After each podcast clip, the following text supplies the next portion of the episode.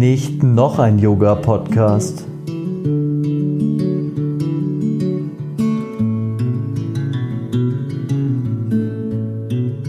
Und dann kannst du diesen inneren Lehrer durch deine Praxis, wie auch immer geartet, durch deine Meditationen vorbereiten, stark und stärker zu werden und hinführend auf unseren Zielpunkt unseres Lebens vorbereiten. Das ist eine große Furcht von mir. Ich glaube, das muss ich in meine Praxis aufnehmen, dass ich jetzt langsam mal anfange, mich vorzubereiten auf diesen Abgang, dass ich was Nettes denke oder was Praktisches oder was, was mir wichtig ist und nicht denke, mach die furchtbare Musik aus.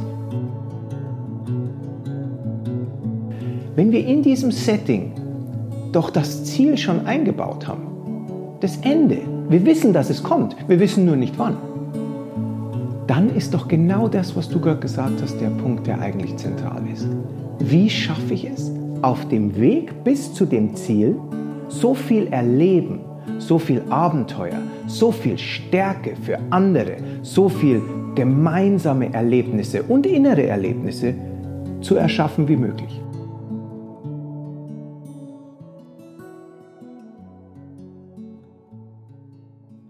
Namaste, herzlich willkommen, Robert. Hallo, Blessings. Da sind wir wieder. Nicht noch ein Yoga-Podcast mit Robert Ehrenbrand, Becoming Me. Heute mit dem phänomenalen Thema Tod. Tod ist ein gutes Metal-Thema eigentlich. Tod ist bei mir so ein Angstthema, sage ich gleich mal vorab. Ich rede nicht gerne über den Tod. Ich mag Tod nicht. Ich bin mehr so der lebensbejahende Typ. Ich kann mit Tod nichts anfangen. Ich habe wirklich, ich fürchte den Tod wie nichts anderes. Wahrscheinlich aber, weil ich fürchte, irgendwas zu verpassen. Ich habe jetzt nicht Angst vor dem Sterben. Ich bin auch eher gläubig, hatten wir in der letzten Folge mhm. schon. Ich bin sehr gläubig, deshalb habe ich auch keine Angst vor dem Jenseits. Ich weiß, es wird super, egal wie und wo und mit wem. Aber der Tod an sich macht mir schon so ein bisschen Furcht. Und warum, da gehe ich, glaube ich, nachher drauf ein, warum ich da so furchtbare Angst habe. Ich weiß, Robert, wir hatten beide in relativ naher Zeit einen Todesfall in der Familie. Mhm.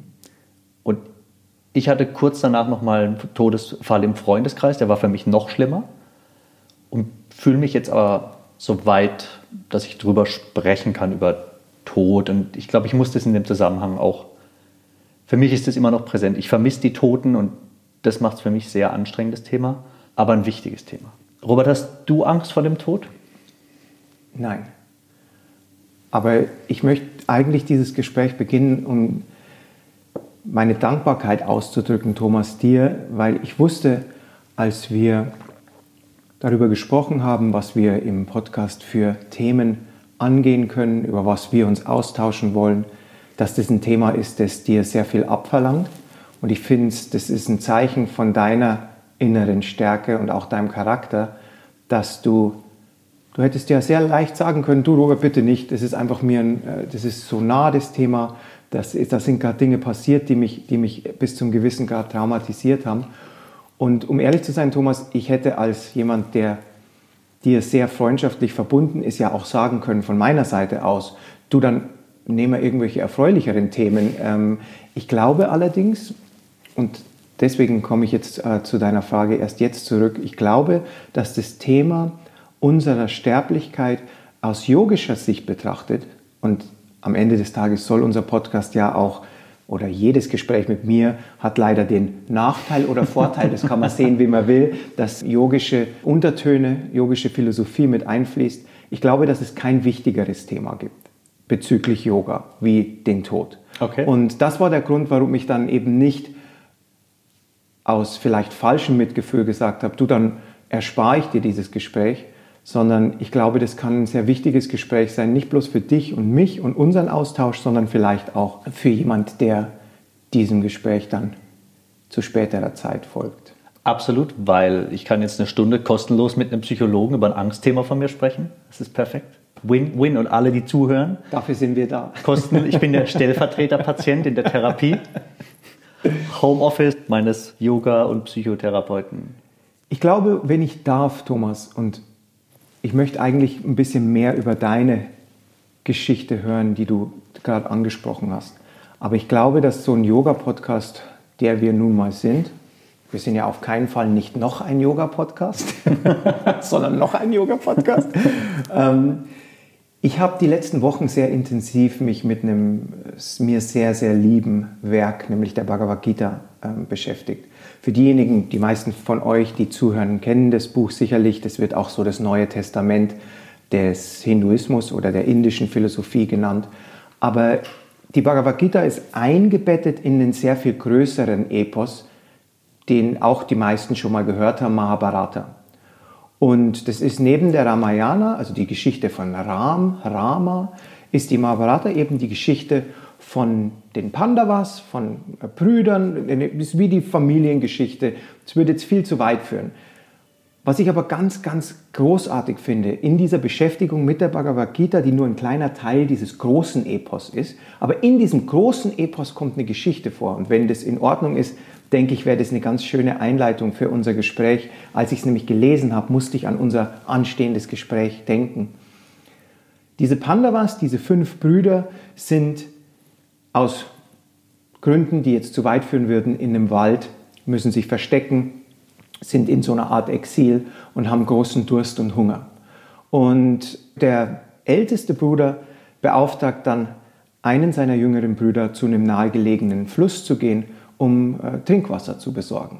Und der Bruder geht hin und äh, der Fluss macht sich als Geist bemerkbar, als Entität und sagt, du darfst hier nur Wasser nehmen, wenn du mir eine Frage beantwortest. Bima, der äh, stärkste von den Brüdern, sagt, denkt sich, ja, ich höre doch nicht auf den Fluss, wo ich Wasser nehmen darf, nimmt das Wasser und wird von dem Fluss verschluckt. Der nächste Bruder sucht seinen Bruder, sieht, oh, der ist nicht da, ich werde jetzt Wasser holen. Und es geht so weiter, die Geschichte geht eine ganze Zeit. Am Schluss kommt Judistir, der größte und auch vielleicht einer der, der intelligentesten der Brüder, und wird wieder von diesem Flussgeist, von dieser Flussentität gefragt, du musst mir ein paar Fragen beantworten, sonst darfst du hier kein Wasser entnehmen. Ich habe deine Brüder schon verschlungen. Und er sieht ein, dass es keinen anderen Weg gibt und sagt, okay, und es werden ihm sechs Fragen gestellt und eine dieser Fragen hat für unser Gespräch einen ganz, ganz wichtigen, wie ich finde, kontextuellen Bezug. Nämlich der Fluss fragt, was mutet dir an diesem Planeten, an unserer Existenz als Menschen am seltsamsten an? Und die Antwort von diesem großen Weisen ist, dass er sagt, am seltsamsten ist wohl, und ich paraphrasiere jetzt, er mhm. sagt es in sehr viel schöneren Worten, aber am seltsamsten findet er wohl, dass täglich, jede Minute Menschen sterben und dennoch der Rest der verbleibenden Menschen so tut, wie dass sie dieses Thema nie betreffen wird. Das ist wohl das Seltsamste an unserer Existenz auf diesem Planeten. Und die Fragen, die ist richtig beantwortet und die mhm. Geschichte geht weiter. Aber als ich das gelesen habe, habe ich mir gedacht, das ist eigentlich sehr, sehr relevant und sehr treffend, dass wir Schwergewichtsweltmeister, wenn man so will, im Verdrängen von dieser Tatsache sind, dass unser Leben endlich ist. Hm. Und ich glaube, deshalb ist es aus yogischer Sicht unglaublich beneficial, wenn man so will, hinzugucken auf diese Angst, auf diese Verdrängungsmechanismen und sich vielleicht so ein klein bisschen mit diesem Thema zu arrangieren. Deswegen muss es definitiv nicht das Lieblingsthema werden, das ist auch nicht das Ziel von unserem Gespräch, aber als ich diese Worte gelesen habe in dieser Aufarbeitung von dem Seminar und der Mahabharata, die ich sehr schätze, habe ich mir gedacht, das ist ziemlich auf den Punkt gebracht eigentlich. Und da hatte ich gehofft, dass wir vielleicht in unserem Austausch, ja, vielleicht ein bisschen yogisch durchleuchten können, wie man sich diesem Thema vielleicht nähern könnte, ohne dass ein traurig stimmt oder zu hm. sehr fordert. Das war der Hintergedanke. Das finde ich einen ziemlich schlauen Gedanken. Schau mal, Thomas, es ist doch am Ende des Tages so. Was mich manchmal stört, nicht nur an der Yoga-Szene, sondern generell, wenn es um Religion geht, wir haben das letzte Mal ja so intensiv darüber gesprochen, man kommt oft an Themen, wo nicht ganz sicher ist. Was, schau mal, wir könnten jetzt diskutieren, ähm, wir könnten jetzt in einem Raum sitzen, ein Sikh, ein Hindu, ein Christ, ein Atheist und alle hätten, übrigens Atheismus auch, ist ja nur eine Vermutung. Es gibt nichts nach dem Tod. Es gibt keine schaffende Energie. Okay. Aber beweisen kann es keiner, der da sitzt. Das sind lauter Ideen, alle bestimmt gut gemeint. Aber es gibt zwei Dinge im Leben, glaube ich, die sicher sind. Das eine ist, dass wir Steuern zahlen müssen. Dem System kommt keiner aus. das hatte der Kurt Cobain und der CEO von Ikea und wahrscheinlich der ähm, Taxifahrer in Kalkutta gemein. Und das zweite ist, dass wir alle sterben werden. Und deswegen finde ich dieses Thema so prägnant, weil es zieht uns als Yogis von diesen, manchmal haben Yogis so eine Tendenz, und ich meine das wertschätzend, dass wir so ein bisschen lofty sind, dass wir uns gern mit Sachen, was hat Shiva getan? Übrigens, auf den kommen wir nachher noch. Mhm. Aber äh, das sind alles Dinge, dazu muss ich ja erstmal an diese Entität glauben. Mhm. Und woran man nicht glauben muss, sondern was man weiß. Und mir gefallen immer Sachen, die man einfach weiß. Wir müssen nicht darüber diskutieren, ob wir sterben werden. Es ist Fakt. Und was mich so fasziniert an diesem Thema ist, schau mal, ich bin ja Wirtschaftspsychologe, das heißt, ich bin akademisch durch eine Schule gegangen, die sich sehr viel, für wen Wirtschaftspsychologie nicht sagt, es ging um Potenzialförderung, also es ging um psychologische Mittel, wie man Leuten helfen kann, ihr Potenzial zu fördern. Das war, warum ich das Studium gemacht habe. Ich habe das mit dem Schwerpunkt Coaching und Training gemacht. Und gerade bei diesen Coaching-Aspekten ging es sehr viel darum, Zielsetzungen. Das war dann ganz, und ich hasse die Idee von Zielsetzung. Ich glaube, manchmal haben sie einen Sinn. Wenn du jetzt sagst, du willst einen Ironman-Triathlon laufen, finde ich sehr sinnvoll, dass wir ein Datum haben und einen Trainingsplan, der dahin führt. Zielsetzung macht Sinn. Spirituell gesehen finde ich, dass Zielsetzung überhaupt keinen Sinn macht. Und ich sage dir auch gern warum. Wenn wir, sagen wir, lass uns mal bei diesem Ironman-Triathlon-Beispiel bleiben. Das ist also eine bestimmte Schwimmstrecke, bestimmte Radstrecke und dann ein mehrfacher Marathon irgendwie dran. Oder ich kenne mich nicht so gut aus, aber. Man läuft wirklich weit. Man läuft sehr weit. Wo ist denn das Ziel von diesem Lauf? Was ist das Ziel? das Ziel ist Überleben, würde ich sagen. Das Ziel ist Überleben. Das Ding so schnell wie möglich hinter dich bringen. Wo ist im Endeffekt der Zielpunkt? Das ist doch der, das Ende vom Lauf. Ja, klar. Da, da ist die Ziellinie.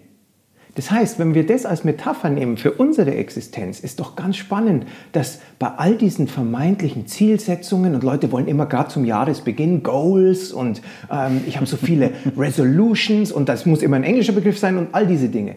Aber was ist das Ziel von unserem Leben? Wenn wir es mit dem Marathon vergleichen, das Ziel von unserem Leben ist der Endpunkt von Klar. unserem Leben. Jetzt haben wir schon ein paar sehr wichtige Faktoren identifiziert. Wir wissen sicher, dass wir sterben.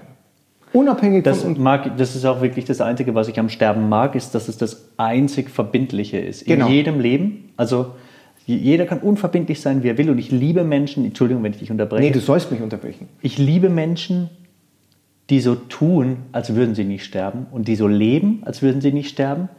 Die liebe ich. Ich will nicht so sein, aber ich liebe Menschen, die einfach über die Stränge schlagen und die so tun, als gäbe es nichts. Die sind da vielleicht überrascht, wenn sie es mit 70 irgendwie umfegt.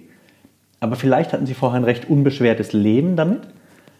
Aber ich liebe die Tatsache, dass dem Tod keiner entkommt. So, das macht wirklich Richtig. alle gleich. Es ist einfach ein ja, so Gleichschalter und das liebe ich. Und Thomas, du hast, jetzt, du hast jetzt genau das gesagt, was ich damit gemeint habe. Wenn wir doch in unserer Existenz auf diesem verrückten Planeten in dieser wirklich strangen Komposition, die wir ich nennen und du und wir, wenn wir in diesem Setting doch das Ziel schon eingebaut haben, das Ende, wir wissen, dass es kommt, wir wissen nur nicht wann, dann ist doch genau das, was du gerade gesagt hast, der Punkt, der eigentlich zentral ist. Wie schaffe ich es, auf dem Weg bis zu dem Ziel so viel Erleben, so viel Abenteuer, so viel Stärke für andere, so viel gemeinsame Erlebnisse und innere Erlebnisse zu erschaffen wie möglich. Das heißt, durch die Meditation auf des, den Zielpunkt, das Ende, das sich sicher kommt, unabhängig meiner Religion, unabhängig meiner psychologischen oder philosophischen äh, Intentionen und Agendas, ich weiß, dass es kommt. Wie mache ich meine Zeit hier so wertvoll erlebt wie möglich? Und das Interessante daran ist, Thomas, denk mal an diese, ich nehme als Beispiel manchmal gern diese Vampirnovellen. Interview mit einem Vampir oder Twilight und so. Vampire leben ja, wie wir wissen, ewig. Alter, du bringst Metaphern. Jetzt pass auf, bleib bei, bleib bei mir. Ja, Vampire leben ewig in diesen Büchern. Ja. Wie ist denn die Grundkomposition stimmungsmäßig von so einem Vampir? Denk mal an die Bücher. Sind ja, die klar. total äh, gut drauf oder sind die eigentlich eher so halbdepressive Wesen, die gelangweilt sind? Die haben kein Sonnenlicht, ist das klar. Aber sie haben auch alles schon tausendmal erlebt. Ja. Sie haben kein Sonnenlicht und sie haben alles schon tausendmal erlebt. Das heißt, die Grundkomposition eines Vampirs als fiktive Figur ist aber sehr realistisch aus psychologischer Sicht. Der ist gelangweilt. Warum ist er gelangweilt? Weil alles schon tausendmal da war und er weiß, er wird alles noch tausendmal erleben. Das ist schrecklich. Das ist wie wenn du sagst, was ist dein Lieblingsessen? Keine Ahnung, veganer Schokokuchen ja, wenn ich dir genug veganen Schokokuchen gebe, können wir dieses Lieblingsessen auch in eine Folter umdrehen, wo du es nicht mehr willst. Und so ist es auch, was unser Leben so unglaublich wertschätzend und wertvoll macht.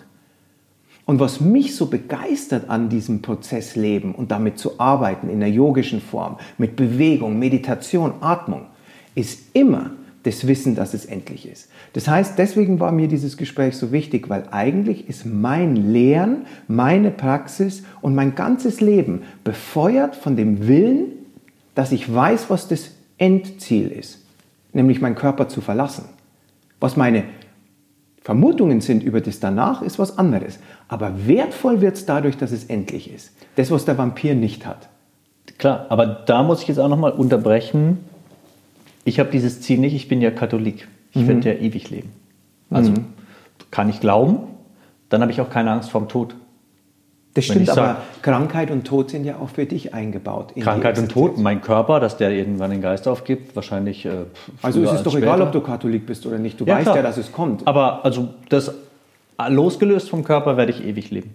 Der Körper ist jetzt nur eine Hülle für die 40, 50, 60 Jahre, die ich habe. Genau. So. Und das ist nämlich der Punkt, um auf diese Bhagavad Gita zurückzukommen. Da steht drin, die Seele lebt ewig. Mhm. Das heißt, wir haben das vergessen am Anfang zu spezifizieren. Wenn ich vom Tod spreche, vom Sterben, rede ich vom Ablegen unseres Körpervehikels. Okay. Weil die Seele stirbt nicht. Glauben die Yogis, das glauben, glauben die Christen. Das heißt auf Deutsch, du hast absolut recht, Thomas, es geht nicht um die Seele. In der Bhagavad Gita sagt Krishna, die Seele wird nicht geboren, die Seele stirbt nicht und du kannst sie nicht zerstören. Alles, was du ablegst und neu bekommst, ist ein Körper. Genau. Und aus yogischer Sicht ist das das Versprechen, dass diese Energiereise nicht endet, wenn du dein, das ist wie wenn du aus dem Auto aussteigst und gegebenenfalls in neues einsteigst. Aber da müssen wir separat nochmal jetzt dann drauf kommen, was nämlich am Todeszeitpunkt eigentlich aus yogischer Sicht passiert. Aber du hast absolut recht. Und das macht ja Religion dann in dem Fall auch so wertvoll und kann hoffentlich ja auch ein bisschen die Sorge nehmen vor diesem natürlichsten aller Prozesse. Du kommst aus der Erde und gehst in die Erde zurück. Du hast einen geliehenen Körper, wenn man so will. Mhm. Woher kommt dann die Angst? Weil du hast jetzt eigentlich so gesprochen, wie ich es erwartet habe, ja. als Christ, als Yogi. Jetzt müssen wir bloß andocken an dieses Szenario, dass du ja trotzdem noch eingangs erwähnt hast, dass es dir Unbehagen bereitet, das ja. Thema. Angst ist mein schwächelnder Glaube, mhm. dass ich nicht dieses Urvertrauen habe, wie du schon gesagt hast. Ich weiß es halt nicht. Mhm. Keiner weiß es. Niemand weiß es. Keiner kommt, einer kam zurück, ist 2000 Jahre her. Der hat gesagt, ja, alles gut und so. Deshalb stützt man sich drauf, aber selber weiß man nicht. Man kennt jetzt auch niemanden unmittelbar, der zurückgekommen ist. Daher kommt die Angst, dass zum einen und zum anderen ist es auch, man sagt ja, tot sein ist wie dumm sein. Äh, man selber merkt es nicht, aber für die anderen ist es furchtbar aufregend. Und so ist es halt mit dem Todsein. Das heißt, wenn ich tot bin, haben vielleicht andere Leid. Mhm. Deshalb mag ich es auch nicht. Also mir, wenn ich, wenn mir jetzt hier das Licht ausgeht, wenn ich umfall, dann äh, habe ich kein Problem. Du hast ein großes Problem, weil du neben einer Leiche herumsitzt. Aber dann ist es nicht mein Problem. Meine Frau, meine Kinder würden wahrscheinlich ein großes Problem damit haben. Mhm. Und das würde mir dann auch, also das ist das, was mir auch Angst macht. So, wenn mir jetzt mit Mitte 40 die Laterne Dass ausgeht. als Versorger ausfällt. Als Versorger, als, als Mensch auch, als, als Mensch, als liebender und geliebter Mensch. Das würde mir Angst machen und natürlich auch was zu verpassen, so wie die Kinder aufwachsen oder wie das Yoga-Studio irgendwann Geld verdient, ähm, solche Dinge. Und ich glaube, Thomas, dass das auch ein ganz, ganz, alles, was du sagst, ist absolut sinnvoll und verständlich. Und ich glaube, da nützt es auch nichts, das klein zu reden. Ich glaube, wenn wir jemanden verlieren, du hast es gerade angesprochen, bei uns ist es in sehr, sehr äh, naher Vergangenheit beiden passiert. Eine Person, die man ganz fest liebt, zu verlieren, das ist keineswegs einfach und das wird manchmal missverstanden, dass man, das, was ich gerade gesagt habe, sollte nicht das Leid von Personen belitteln, mhm. die jemand verloren haben. Mhm. Weißt du, so im Sinn von, ja, das nützt mir doch nichts, was in der Bhagavad Gita steht. Ich vermisse diese Person, meinen Partner, mein Kind. Da gibt es schreckliche Szenarien. Was ich meinte, ist eher darauf bezogen, was wir für einen Benefit haben können, intern. Unabhängig von dem, dass wir denken, natürlich hof hoffentlich hinterlassen wir ein, ein Loch, mhm. aber das ist doch genau der Punkt, über den ich gesprochen habe.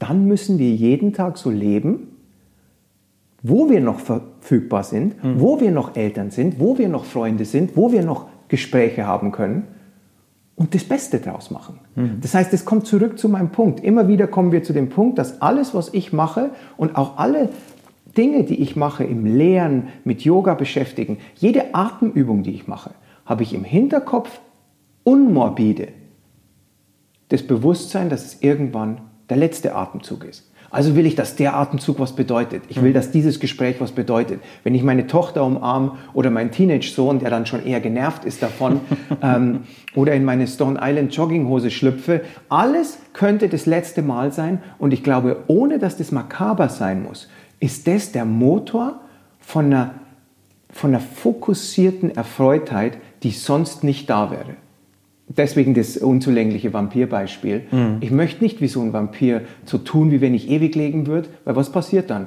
Ich ärgere mich über Bullshit, ich habe inneres Trauma und ich reg mich auf über Sachen, die es nicht wert sind, dass ich mich darüber aufreg. Ich tue so, als würde ich immer noch eine Chance bekommen. Und irgendwann ist der Punkt, dann war die letzte Chance da, in dieser Inkarnation.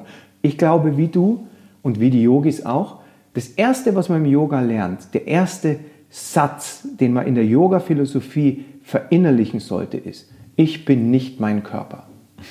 Ich habe einen Körper. Und ich glaube, das stimmt mit vielen anderen religiösen Richtungen mit, ein, mit überein. Die Seele und der Körper sind getrennte Entitäten. Und ich glaube, das befreit einen auch zum gewissen Grad. Wir wissen, dass der Tod sicher kommt. Wir wissen, dass die Seele unsterblich ist. Zumindest wissen wir das im Sinne von Schriften, von Überlieferungen und von was vielleicht auch Sinn macht. Und dann ist doch das Leben nichts anderes wie das wertvollste Geschenk, das irgendjemand bekommen kann. Wir sind jetzt in diesem Körper, wir sind inkarniert, wir haben Familie, Freunde, Communities. Und mich beflügelt dieser Gedanke, dass es nicht endlos weitergeht, sondern ich jeden Tag versuchen muss, in diesen Settings, Community, als Lehrer, als Familienmitglied, mein Bestes zu geben. Da, ist mein, da kommt mein Antrieb her aus dieser Tatsache. Das ist mir auch sehr bewusst und ich glaube, da sind wir aber sehr weit äh, vorangeschritten, schon wir beide. Also du hast irgendwann, keine Ahnung, mit 18, 20 irgendwie gesagt, ich werde jetzt Musiker und mhm. ich mache das jetzt. Das ist ein sehr mutiger Schritt, mhm. also und auch häufig ein Schritt, der nicht gut endet, weil die hat sehr gut funktioniert. Du hast jetzt, wir haben vorhin, vorher schon gesprochen über eine berufliche Entscheidung, eine wichtige, die auch schon wieder sehr mutig ist aber wo du auch sagst, gut, ich habe nur ein Leben, wann soll ich das machen, wenn ich jetzt, also jetzt ist der perfekte Zeitpunkt, ich probiere das jetzt oder ich wage das jetzt. Und bei mir ist es ja ähnlich, also das weiß ja eh jeder. Also ich habe meinen Job gekündigt und ich habe jetzt ein Yoga-Studio und mache dies und das und wurschtel mich so irgendwie durch. Ich bin sehr glücklich und ich würde, ich bin auch immer so traurig, wenn, ich habe auch Leute im Freundeskreis, die sagen, ja, man könnte, wenn man nur oder man sollte irgendwie das und das machen und die machen das nie. Und ich weiß bei manchen, egal was ich denen erzähle, die werden es niemals machen, die werden es nicht schaffen. Und vielleicht oder wahrscheinlich werden sie es auch irgendwann bereuen, dass sie so auf Sicherheit gesetzt haben, was auch nicht falsch ist, aber einfach nicht raus sind aus diesem oder von diesem Pfad abgetreten sind, gesagt, ja, hier ist das Ziel irgendwie, Rente mit 67, ziehe ich jetzt mal durch noch 20 Jahre, dann kann ich irgendwie Senior irgendwas werden. Und für mich ist es perfekt, so zu leben, wie ich lebe. Und ich glaube, wir leben da recht ähnlich.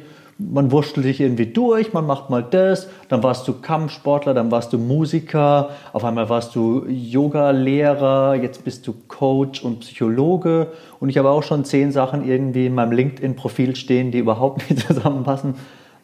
Das, macht, das kommt schon von diesem Gedanken, ich habe nur dieses eine Leben, also mache ich das, wo ich Lust drauf habe. In diesem Körper. In diesem Körper, genau, genau. genau. Da kommen wir gleich dazu. Ja, ja. Aber ja, du hast absolut recht. Aber ich habe jetzt irgendwie, keine Ahnung, 50, 60, 70 Jahre, man weiß es nicht. Mit sehr viel Glück. Mit sehr viel Ja. Glück. In dieser Zeit sollte man machen, was geht. Man muss so ein Stück getrieben sein von diesem Endpunkt und es macht es noch schöner für mich. Ist ja immer die alte Frage, willst du wissen, wann du stirbst? Mhm. Ich finde, es macht es noch reizvoller, dass es jede Sekunde passieren kann. Also es und kann noch wertvoller. Ja, ja, Reizvoller genau. und wertvoller. Genau. Du merkst plötzlich, und deswegen kann ich manchmal diesen Handel für die Illusion von Sicherheit. Ich respektiere jeden da draußen, der, der in der Früh aufsteht, arbeiten geht, um seine Familie zu ernähren und sich selbst. Das ist überhaupt keine Beurteilung oder Verurteilung von meiner Seite. das ist ja auch nichts, was du nicht machst. Also, Nee, eben. Ja. Aber so ein bisschen Erfülltheit zu erwarten in den Tätigkeiten, die man jeden Tag abfeuert, um Miete und Dach über dem Kopf zu haben, das sollte diese Meditation auf das sichere Ende irgendwann schon injizieren. Und ich glaube, das ist der Punkt. Der Punkt ist nicht, dass wir so werden wie du oder so werden wie ich. Gott bewahre, ein Thomas reicht, ein Robert reicht tausendmal. Äh, frag nur mal meine Frau. Aber ich glaube, dass diese Bewusstmachen von unserer Endlichkeit uns unglaublich viel Kraft geben kann. Und ich glaube, dass solche Dinge wie dein christlicher Glaube oder mein fester Glaube an die Inhalte der Bhagavad Gita als das mich leitende Buch in meinem Leben, es gibt ein paar andere auch, aber zentral dieses Buch, in diesem Versprechen, dass die Seele unsterblich ist und wir quasi Energie sind, die sich einen Körper, die einen Körper bekommt, der kommt aus der Erde quasi, der geht zurück, diese Leihgabe Körper geben wir ab und die Seele geht zum Todeszeitpunkt weiter. Ich finde, das macht den Tod zum organischsten Bestandteil unseres Lebens. Es ist das Einzige, was sicher ist. Es ist das Einzige, was uns diesen ultimativen Wert verleiht in unserer Existenz. Und es ist das Einzige, das uns yogisch bei der Stange hält, nämlich jemand schneidet mich auf der Straße, ich kann mir den Tag davon kaputt machen lassen, weil was nämlich ganz wichtig ist bei dieser Unterhaltung, ist mir, dass die Realität, in der wir leben, nicht von extern erschaffen wird, sondern von internen Reaktionen auf externe Impulse. Schau mal, Thomas, wenn du jetzt rausgehst hier und jemand schreit dich auf der Straße an, ohne Grund, du hast nichts getan, dann ist es unangenehm. Wer wird schon gern angeschrien? Aber wie sehr das dich aus der Fassung bringt, wie sehr das im Nachhinein dich noch beschäftigt, was hätte ich dem alles an den Kopf schmeißen können, wie aggressiv du reagierst oder ob du lachst und die Schultern zuckst und weggehst oder ob du dich mit ihm prügelst und dann eine gebrochene Nase hast. All das entsteht in dir.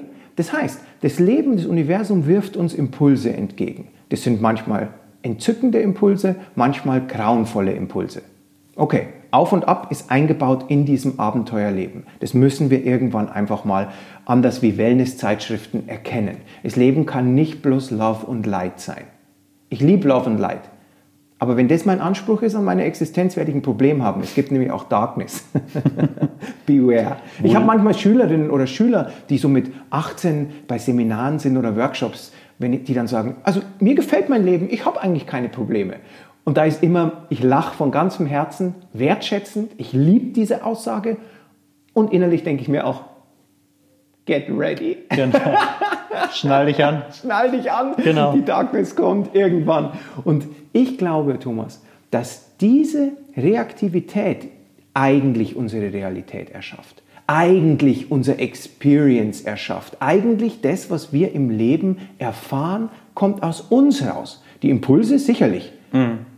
Weißt, manchmal sagt der Partner was Blödes, manchmal fährt ein Autofahrer, schneidet uns, manchmal gibt es jobmäßig ein Problem. Ich will nicht diese Impulse kleinreden. Ich sage nur, wie wir darauf reagieren, strukturiert und erschafft unsere Realität in einem größeren Maße. Und ich glaube, die Meditation auf die Endlichkeit unseres Gastspiels auf diesem verrückten Planeten kann uns dabei helfen, zu priorisieren, was wirklich wichtig ist. Streite ich mich mit der Person, die sich komisch verhält? Oder gehe ich heim und umarme meine Partnerin und flüstere ihr zum tausendsten Mal ins Ohr, dass sie die besonderste Mensch ist, den ich je getroffen habe? Ich glaube zweiteres. Erschaff eine Realität, die es wert ist zu leben. Spiel in diesem Film wo du die Hauptrolle spielst, doch eine Rolle, die angenehm ist für dich zum mitzuverfolgen. Das heißt, Risikobereitschaft, was erwarten wir von dem Actionhelden in der schlechten Netflix-Action-Komödie? Ein bisschen Risikobereitschaft, im richtigen Moment sich am Arsch lecken lassen und nicht ein steifer, verspannter Korinthenkacker zu sein. Das erwarte ich von meinem Actionhelden. Also so spiele ich, versuche ich den Spielfilm in meinem Leben auch gerecht zu werden. Schaffe ich das immer? 100% nicht. Aber der Wert meiner Existenz kommt aus der Endlichkeit dieser Operation. Ich glaube, das ist ein wichtiger Punkt, dass du die 100%, egal was du machst, nie erreichst. Und dass es einfach äh, auch bis zum Endpunkt ein konstantes Arbeiten ist. Meditation, Leben und Arschlecken. einfach zu sagen, okay, heute war ich bei 70 Prozent, das war schon verdammt gut, morgen bin ich vielleicht, rege ich mich auf, ich habe schlecht geschlafen, ich habe Sorgen, ich habe irgendwas wegen äh, Virus, weiß der Geier was morgen bin ich bei 30 Prozent, aber ich weiß, ich kann die 70 und ich kann auch vielleicht die 80. Und das ist, glaube ich, ein wichtiger Punkt dabei, dass ich sage, okay, niemand hat Carpe Diem, jeder hat mal einen schlechten Tag, jeder hat auch mal keinen Bock und trinkt zwei Bier auf der Couch abends, statt irgendwas Sinnvolles zu machen, statt die fünfte Fremdsprache zu lernen mit Bubble oder keine Ahnung. Es funktioniert nicht immer und jeder muss mal schlafen, jeder muss auch mal durchhängen ich glaube, es ist einfach wichtig, dran zu bleiben und so diesem ganzen, wie du sagst, dieser verrückte Zeitintervall, der ja lächerlich gering ist. Ich beschäftige mich viel mit Dinosauriern in den letzten Jahren.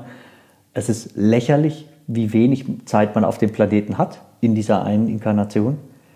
Und um dem Sinn zu geben, einfach dran zu bleiben das müssen keine großen, diese Neujahrsresolutions, das geht mir auch mega auf den Zeiger. So. Ich sag dir eins, weißt du was, wenn wir hier schon so sprechen, so offen, dann lass uns doch jetzt das mal runterbrechen, dass jemand wirklich was rausnehmen kann aus diesem Gespräch. Okay. Ersetzt deine Resolutions durch Intentions. Mhm. Das wäre mein erster Wunsch an jeden. Mhm. Weil Neujahrsresolutions, also Neujahrsvorsätze, sind oft schon mal negativ formuliert.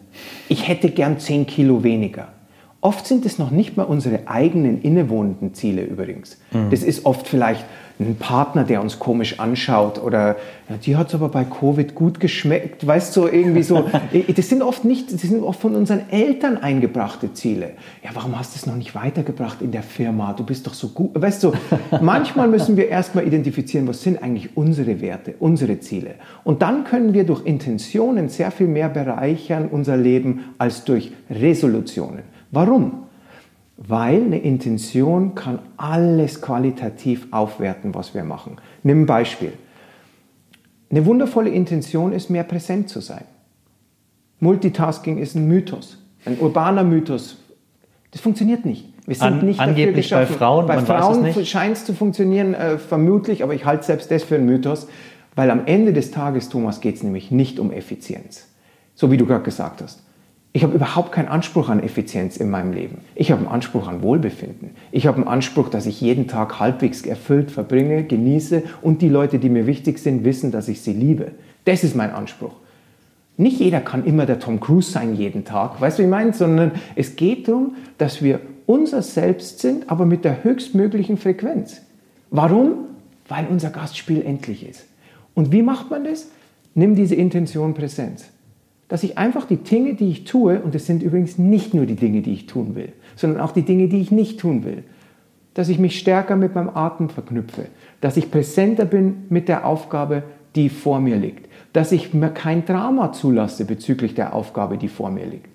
Meinst ich bin begeistert, wenn ich die Wohnung saugen muss oder begeistert, wenn ich den Müll runterbringen muss oder begeistert, wenn ich, keine Ahnung, Motivation, Begeisterung, das kommt und geht. Flow State kommt und geht. Das sind also keine Faktoren, auf die ich mich verlassen kann. Ich kann nicht sagen, im neuen Jahr werde ich sehr viel mehr Zeit im Flow State verbringen. Das sind nicht Resolutionen, weil sie einen nicht weiterbringen. Ich werde mehr Instagram-Posts verinnerlichen. Das sind nicht Entitäten. Aber Im, Im Militär sagt man No Factor, sondern ich glaube, was uns weiterbringt, ist aufmerksamer zu sein und bewusster zu sein. Und wie wird man aufmerksamer und bewusster? Schau, jetzt könnte jemand sagen, fairerweise, ja, aber das sind doch auch wieder nur Worte. Ich sage dir, wie man aufmerksamer und bewusster wird, indem man eine tägliche Praxis hat, auf der man Aufmerksamkeit und Bewusstsein übt. Das sind Muskeln, die man trainieren kann. Motivation kommt und geht. Happiness kommt und geht. Aber seine Aufgaben zu erfüllen mit einem Fokus, ohne Drama, das kann man üben. Und das baue ich in meine tägliche Praxis ein. Und der Motor, der darunterliegende Motor von allem ist, wie ich gerade gesagt habe, dass ich weiß, dass mir nicht unendlich Chancen gegeben werden, in diesem Körper diese Sachen zu üben. Und wenn wir es noch ein Stück weiter treiben wollen, Thomas, dann ist eigentlich unsere tägliche Praxis nichts anderes wie eine Vorbereitung auf den letzten Moment in unserem Leben, wenn wir ihn denn bewusst Manche Leute dürfen ihn nicht bewusst erleben, hm. werden überfahren oder was auch immer. Aber ich weiß, der Dalai Lama zum Beispiel, der wurde mal gefragt, naja, da, äh, von irgendeinem so amerikanischen Zeitungsmenschen, Herr Dalai Lama, was bringt denn diese ganze Meditation, die Sie täglich machen? Und dann hat er gesagt, meine tägliche Praxis wird überprüft werden, wenn der Zeitpunkt gekommen ist, meinen Körper zu verlassen. Weil die Gedanken dann auch in dem yogischen Kontext übrigens, im buddhistischen Kontext mhm. so ähnlich, die Gedanken dann zählen sehr viel. Vermischt mit den karmischen Dispositionen, die man angesammelt hat. Aber an was du denkst am Zeitpunkt seines Todes, sagen mhm. die Yogis, wird deine Weiterreise zu einem gewissen Maß bestimmen. Der Dalai Lama hat also sinnvollerweise gesagt, er bereitet sich mit seiner täglichen Praxis, lebenslangen Praxis, auf den wichtigsten Moment in seinem Leben vor und das ist der Moment, wo er diesen Körper verlässt. Das ist ein furchtbarer, lustiger Angstpunkt von mir, dass ich fürchte, im letzten Moment was Bescheuertes zu denken, mhm. was wahrscheinlich auch zu meinem Leben passen würde und damit legitim wäre. Aber es aber das ist gar nicht so, ich finde, das ist ein, ein, sinnvoller Punkt, den du einbringst, weil das wäre, aus Sicht der Yogis, wäre nicht ideal. Ja, ja, aber ich fürchte, es wird passieren sowas wie, was hat der Arzt jetzt für eine Krawatte an? Oder schickt den verdammten Priester weg und ich kann nicht sprechen. Weißt mhm. du, dass ich sowas irgendwie denke, statt fokussiert zu sein, präsent auf alles, was vorher war, was ich mitnehmen will, in die Dunkelheit und vielleicht wieder ins Licht, inshallah. Das ist eine große Furcht von mir. Mhm. Ich glaube, das muss ich in meine Praxis aufnehmen, dass ich jetzt langsam mal anfange, mich vorzubereiten auf diesen Abgang, dass ich was Nettes denke oder was Praktisches oder was, was mir wichtig ist und nicht denke, mach die furchtbare Musik aus. Das wäre mir wichtig. Aber was ich nochmal rückwirkend, weil du meinst, ich finde es auch richtig, dass diese ganzen Neujahrssachen, dass die fremdgesteuert sind, oft, also die Klassiker, äh, ich will fünf bis zehn Kilo abnehmen, ich will mehr laufen, ich will das machen, ich will endlich noch eine Fremdsprache lernen.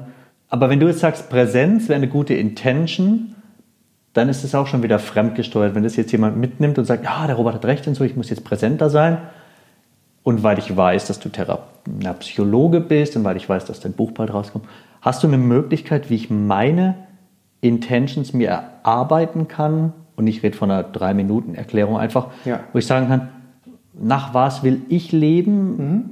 und nicht, ja gut, jetzt hat der Robert es gesagt, nächste Woche sagt äh, Patrick was und übernächste Woche meldet der Thomas sich auch noch mit was zu Wort, weil er es auch kapiert hat. Erzähl.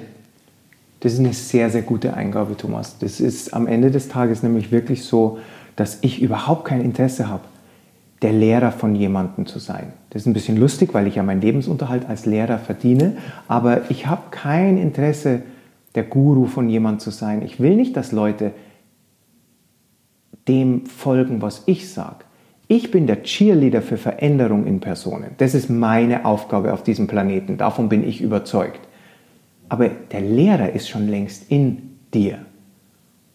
Ich brauche gar keine Eingaben mehr machen. Du musst dazu, und ich bleibe unter den drei Minuten, du musst dazu Folgendes tun. Du musst diesen Lehrer, diese innewohnende Intuition, diese innewohnende kreative Kraft, die schon in dir sitzt, vielleicht Gott, der in dir wohnt, das Göttliche, die Essenz, die schon in dir strahlt. Du musst dir selbst aus dem Weg gehen, um diesen Lehrer ein bisschen zum Zug kommen zu lassen. Präsenz war jetzt nur ein Beispiel, weil es Aufmerksamkeit ja, genau. kreiert. Und Aufmerksamkeit und Bewusstsein hat noch nie geschadet, auf dem Weg dann tiefer zu gehen. Du musst also eine Zeit täglich zur Seite tun. In Indien sagt man, wenn man eine bestimmte Zeit des Tages Gott widmet, widmet dir Gott den Rest des Tages. Und ich glaube fest, dass das wahr ist, unabhängig, ob man an eine schaffende Energie glaubt. Das ist nicht vorausgesetzt bei nichts, was ich jemals sage. Aber du brauchst täglich eine Zeit, in der du diesen inneren Lehrer zu Wort kommen lässt. Man könnte auch sagen, in den Dialog gehen mit dir selbst, dir zuzuhören. Und der zweite Punkt ist, deine Taten, Worte und Gedanken müssen sich decken mit deinem Wertesystem. Und dann kannst du diesen inneren Lehrer durch deine Praxis, wie auch immer geartet, durch deine Meditationen vorbereiten, stark und stärker zu werden, stärker zu Wort zu kommen und hinführend auf unseren Zielpunkt unseres Lebens vorbereiten und nichts anderes machen wir zum Beispiel mit Mantra-Meditation. Mhm. Deswegen überbetone ich den Faktor von Mantra-Meditation. Weil Mantra nichts anderes ist, Manas oder der Geist, Tram, Schutz, Protection of the Mind.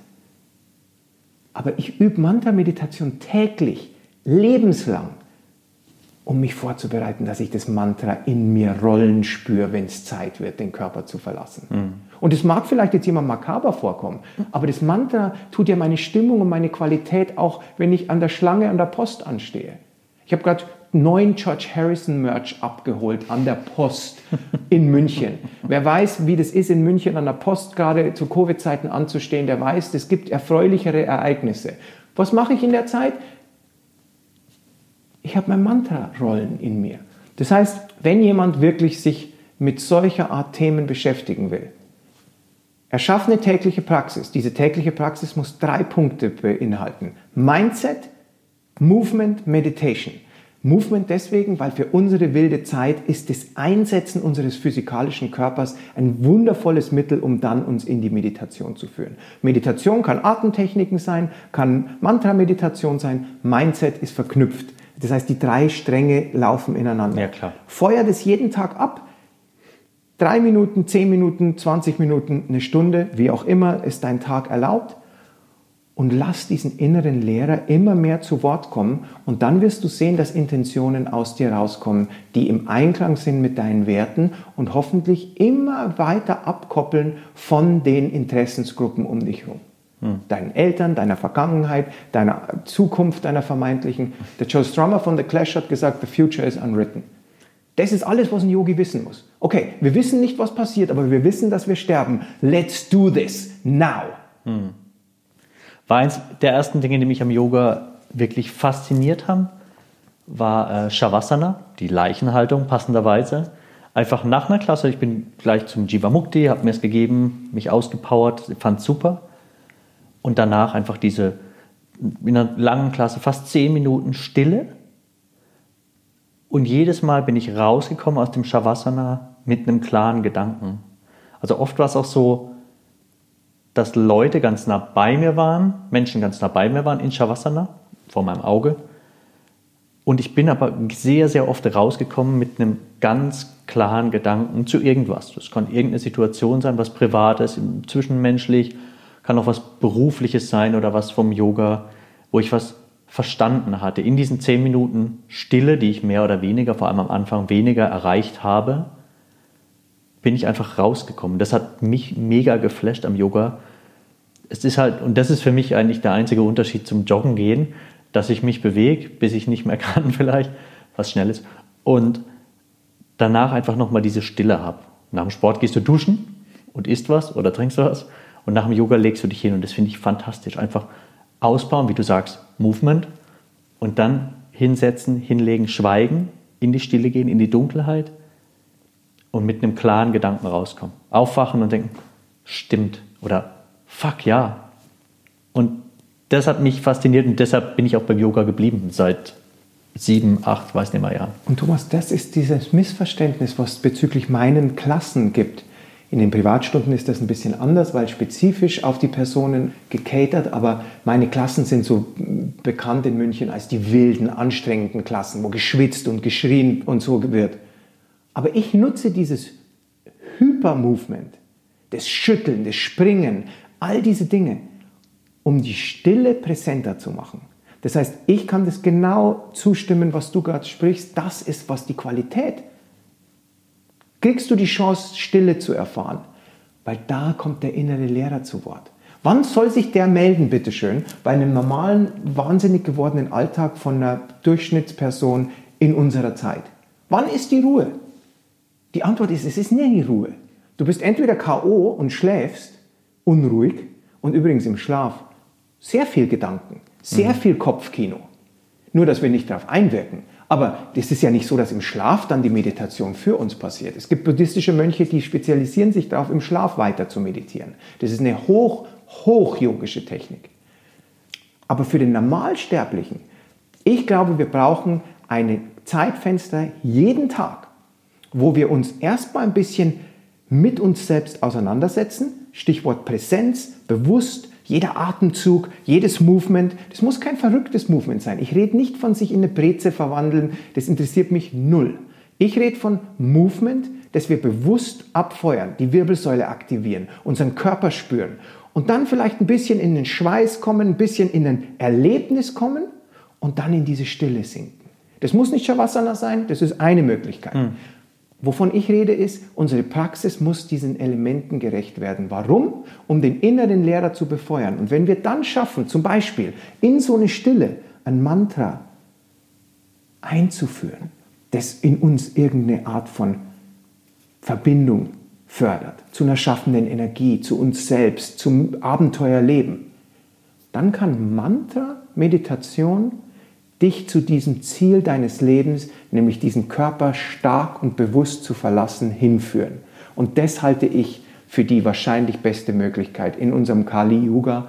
In, man spricht ja von dem äh, Age of Quarrel oder Hypocrisy, äh, was lustig ist, weil wenn man die Zeitung aufschlägt, mir war das als Jugendlicher nicht ganz bewusst, was immer die Yogis damit meinen, Kali Yuga, eisernes Zeitalter. Es gibt ein goldenes Zeitalter, silbernes Zeitalter, bronzenes und jetzt eben das eiserne das Zeitalter der Täuschung und des Streits. Ich habe immer mit so 14 gedacht, naja, ist ein bisschen heavy formuliert, oder? So viel Streit gibt es doch gar nicht. Ich mag meine Eltern, ich mag meine Band, ist doch kein Problem. Und jetzt mit 42 schlage ich die Zeitung auf, die ich nicht lese, aber ich gehe ja auch an Zeitungskästen vorbei. Kali Yuga. Das heißt, was ist das Mittel in diesem Zeitalter für einen ruhigen Geist, für eine Vorbereitung auf das Verlassen dieses Körpers, für das Vernichten von Angst. Mantra, der Schutz unseres Geistes vor uns selber, vor unserer Nicht-Akzeptanz, dass unsere Zukunft völlig anders sich gestalten kann, wie wir jetzt denken. Sei es ein sehr schnell kommender Tod, sei es ein unglaublich langes Leben, sei es Baustellen, die wir jetzt noch gar nicht erkennen können. Mhm. Was uns Unfrieden in uns bereitet, ist die Fantasie die uns oft zu so interessanten Menschen macht. Wenn sich deine Kreativität gegen dich wendet in Form von Anxiety und Panik. Weil wovor hast du Angst? Vor Dingen, die überhaupt nicht sicher sind. Dass sie sich so abspielen, wie dein Geist es dir vorspielt. Warum spielt das dir vor? Weil du ein unglaublich wertvoller, kreativer Mensch bist. Nicht du, sondern jemand. Das heißt, nutz die Kreativität und lass dein Mantra diese Kreativität umschmiegen und das als geistigen Fokuspunkt sein in Situationen, wo du Zeit dafür hast. Hm. Postamt, um auf sein George Harrison Merch zu warten, Meditationszeit deiner Praxis oder im Krankenbett vor deinem Verlassen deines Körpers. Mantra ist der Schlüssel im eisernen Zeitalter, meiner Meinung nach. Das ist ein guter Ansatz. Das ist ein sehr guter Ansatz. Und ich möchte gerne, dass das manchmal durchklingt, dass das Yoga nichts Schlaffes und Passives hat und ach, das sind doch nur diese Ex-Ballerinas am Strand von Bali und so. Ich habe nichts gegen Ballett, ich liebe Ballett. Ich hätte jetzt auch die männliche Form wählen können. Mir geht es darum, dass hoffentlich in diesen Gesprächen bewusst... Alter, wer uns sieht und denkt nicht an Ballerinas in Bali. Aber du weißt, was ich meine. Ja, ich, ich, ich, tue mich manchmal schwer mit, mit Beispielen, die dann vielleicht despektierlich klingen, weil irgendjemand vielleicht ein Balletttänzer mhm. ist, der super im Yoga ist und sehr viel Connection mhm. aufbaut über seine wahnsinnige Flexibilität, dann ist halt das sein Weg. Mhm. Aber worum es mir geht, ist, dass Unabhängig von unseren Yogaschulen, von unseren Szenen und Religionen gibt es einen Kern dieser Operation. Eine Sache, die uns alle eint. Und das ist das Wissen, dass dieses Lila, dieses Theaterstück, wo wir mitspielen dürfen, endlich ist. Hm. Und das soll uns dazu beflügeln, jeden Tag zu was Besonderem zu machen. Und weißt du was, Thomas? Das, ist kein, das darf kein Lippenbekenntnis sein. Das darf kein Instagram-Post sein oh, I feel so happy and alive today. Das ist nicht genug. Du musst es spüren. Und wie spürt man das? Indem man sich konditioniert, und ich rede von Warrior, kämpferisch rekonditionieren in der täglichen Praxis auf die Begeisterung für dieses wertvolle, weil endliche Abenteuerleben. Wie durch eine Meditation auf das Ende. Keine Angst ist mein Yoga. Definitiv der härtere Teil der Praxis. Also flexibel ist Arbeit, Kraft ist Arbeit, Balance ist Arbeit, aber also körperliche Arbeit, aber was darüber rausgeht, definitiv fordernd. Und je härter der Typ, desto schwerer wird ihm dieser Teil wahrscheinlich fallen. Dieses Nimm diese drei Öffnen. Worte.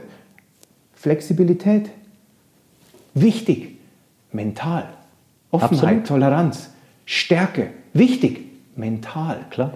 Resilienz, Widerstandsfähigkeit, Charakter, Durchhaltevermögen. Alles andere Worte für mentale Stärke. Was war das dritte? Genauso relevant. Balance. Balance. Noch wichtiger. Alles, was du sagst, du hast den Transfer schon eingebaut, Thomas. Und darum ist unwichtig, ob jemand wie ich ein Psychologe ist oder jemand äh, Yoga einfach so unterrichtet.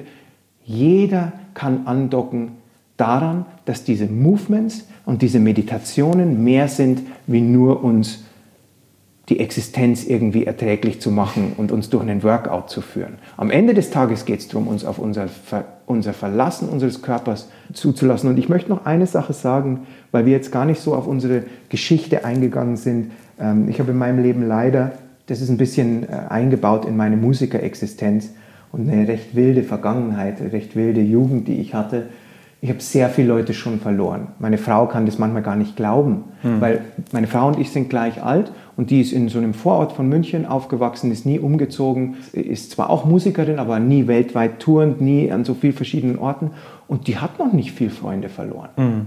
Die hat ihren Papa verloren. Das war für uns ein ganz schwerer Schlag. Aber ich habe unglaublich viele Freunde auf dem Weg. Drogen, hm Suizid, alles das, was eben in so einem hyperkreativen Umfeld eingebaut ist. Ja, ja. Drum das, was ich gesagt habe, die Kreativität von Leuten kann sich gegen sie wenden. Mhm. Und da kann Yoga und Technologien aus dem Yoga gegebenenfalls eine der Dinge sein, die vielleicht Nutzen haben für Leute, mhm. die sehr kreativ sind und merken, diese Kreativität wendet sich in Form von Stimmungsschwankungen oder was auch immer gegen sie. Mhm. Das soll nicht heißen, dass die Leute sich nicht unbedingt Hilfe suchen sollen, wenn sie es brauchen, aber ich glaube, auch da kann eine tägliche Praxis viel, viel Gutes tun. Was mir noch wichtig war zu sagen ist, dass wir manchmal vielleicht, wenn jemand seinen Körper verlässt, den wir lieben, unterschlagen in unserem berechtigten Schmerz, dass die Seele meiner Einschätzung nach nirgends hingeht im Sinne von sterben. Dass wir diese Personen weiter im Herz behalten können, dass die Personen durch uns weiter teilnehmen an diesem Spiel. Und ich spüre das bei meinem Schwiegervater, der für mich eine unglaublich zentrale Rolle in meinem Leben hatte, indischer Meistermusiker, ich habe mich in unserer Familie nicht mal Musiker nennen trauen in seiner Präsenz. Tablermeister aus Bengalen.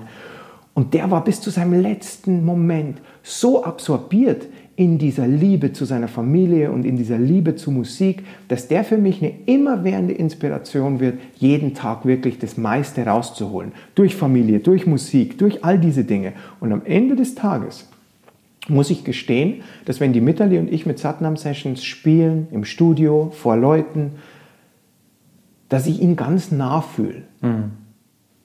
Und da, ich muss nicht beweisen, ob er da ist oder nicht. Mhm. Ich fühle, dass er da ist, ja. das ist genug. Und insofern, hoffentlich macht unser Gespräch auch insofern Leuten Mut, dass aus der yogischen Sicht nichts stirbt. Dass aus der yogischen Sicht wird ein Kleidungsstück, ein Auto abgelegt, das uns nicht mehr dient und die Reise geht. Was Energie war, wird Energie. Keiner kann sagen, was danach kommt. Aber ich habe eine sehr, sehr starke Vermutung, dass diese Personen, die wir zu Recht vermissen, näher bei uns sind, wie wir denken. Ich habe da auch meine, ich habe wirklich so Rituale. Also ich habe gesagt, ich vermisse die Toten, die fehlen mir wirklich. Und habe meine, ich habe einfach so fixe Sachen, die ich mache ich jetzt anders und regelmäßig, dass ich, dass sie, bei, dass sie einfach weiterleben, dass sie halt da sind dass wir auch in der Familie so denken, ah ja, stimmt und so. Also nicht einfach auf den Friedhof gehen an Weihnachten so, sondern so kleine Sachen. Ich will da nicht zu sehr ins Detail gehen, das ist mir wirklich sehr persönlich. Und dadurch leben sie halt weiter. Dadurch werden sie nicht vergessen, dadurch bleiben sie und dafür bleiben sie auch bei meinen Kindern. Das macht es dann auch aus. Die sind irgendwo, ihre Seele ist irgendwo, irgendwie, man weiß es nicht. Aber bei uns, bei den Überlebenden, bleiben sie durch die Erinnerung an ihre vorherige Inkarnation, die wir halt am Leben halten, indem wir über sie sprechen, indem wir an sie denken, indem wir sie so am Leben halten, wie du deinen Schwiegervater beim, beim Musikmachen, durch das, was er geliebt hat. Und so haben wir auch unsere, ja, wie so Techniken, ja. so Alltagstechniken, wie wir sie weiter einbauen. Und das ist ein schwacher Trost, weil sie uns trotzdem fehlen, aber es ist, eine sehr, es ist immer sehr schön. Und im einen Fall, auch da will ich nicht zu sehr ins Detail gehen, war auch eigentlich das Sterben, dieser, also der Endpunkt, eher was Schönes als was Schreckliches. Nicht nur, weil es auch eine Erlösung war, sondern weil es wirklich vom Zeremoniell her alles gepasst hat, wie man sagt. Also so wie das würde ich mir jetzt für meinen Körper auch wünschen, dass der so am Ende ähm, ausgeht mhm. in, diesem, in diesem Setting. Ich, man weiß nicht, was der letzte Gedanke war, das weiß niemand. Aber auf jeden Fall hat es außenrum gestimmt und das war für uns, die wir noch da sind, auch ähm, sehr wertvoll, glaube ich, dass das der letzte Moment war und nicht irgendein so ein furchtbares ein Unfallszenario oder mhm. irgendwas mit Schläuchen in allen Körperöffnungen. Das war sehr, ähm, sehr wichtig. Und so bleiben sie eben bei uns. Durch diese Erinnerung, auch die letzte Erinnerung und auch durch diese, diese Praktiken, die wir haben im Alltag. Genau. Sehr schön. Ja. Und ich glaube, dass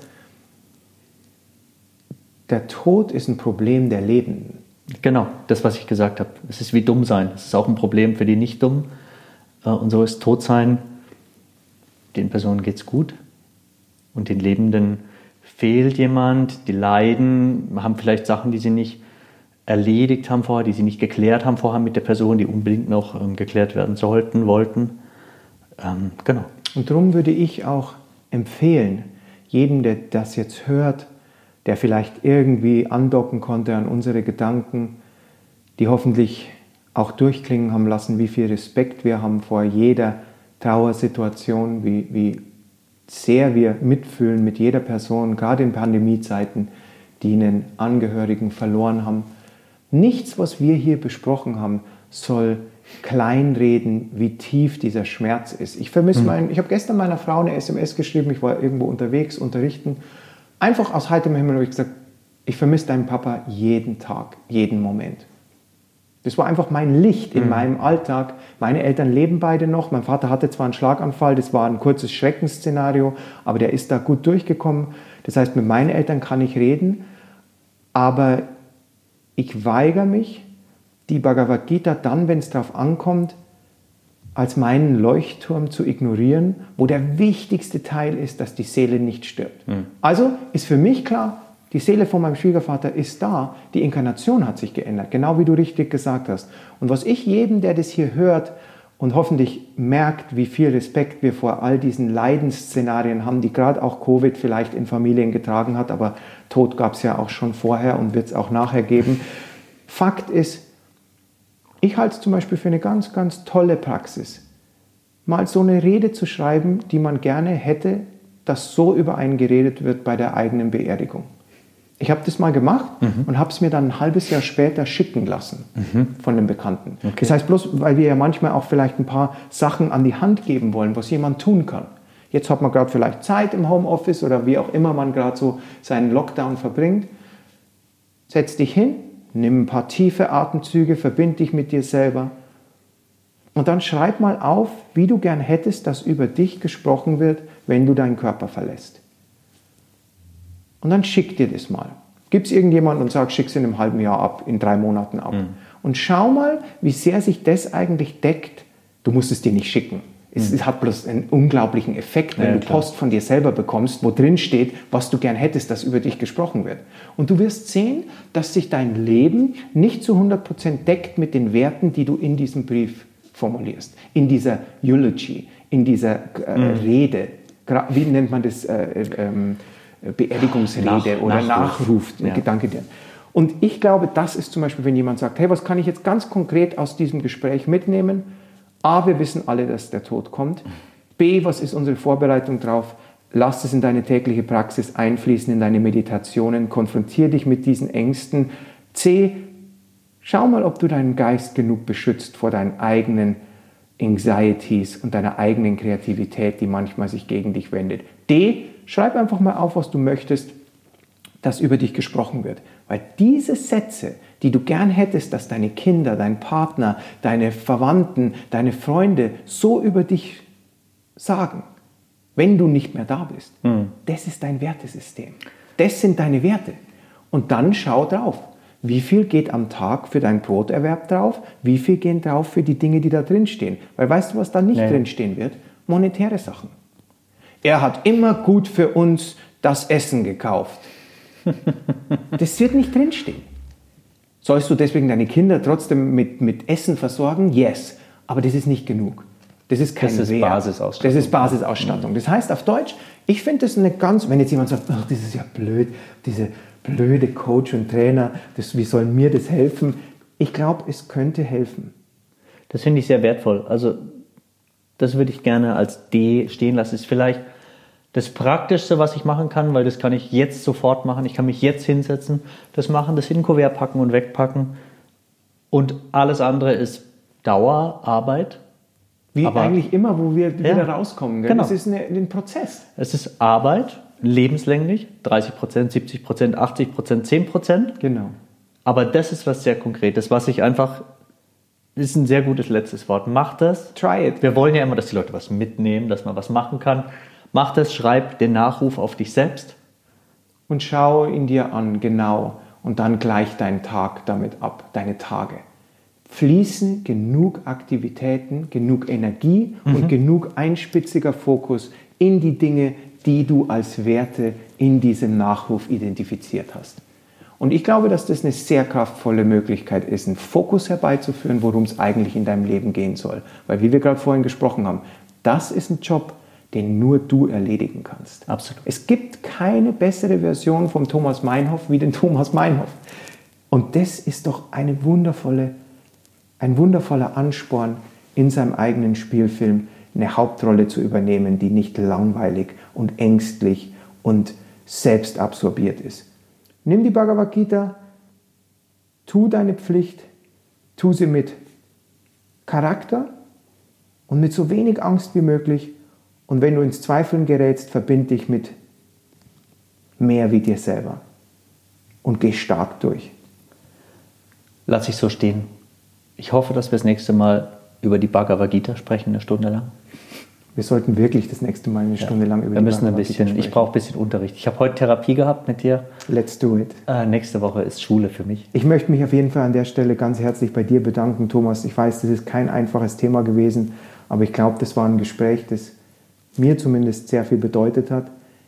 Ich hoffe, dass jeder, der zuhört, vielleicht ein klein bisschen Ansätze mit rausnehmen konnte, die ihm nicht bloß Trost, sondern Energie geben. Genau. Aber mir hat es schon geholfen. Ich werde es heute machen. Ich schreibe meinen Nachruf. Ist auch gut, dann muss ich meine Frau nicht schreiben, wenn es soweit ist, kann sie ihn aus der Schublade ziehen. Und dann habe ich wieder was gelernt. Vielen Dank, Robert. Ich danke. Wir hören uns. Blessings. Vielen lieben Dank fürs Dranbleiben und Zuhören.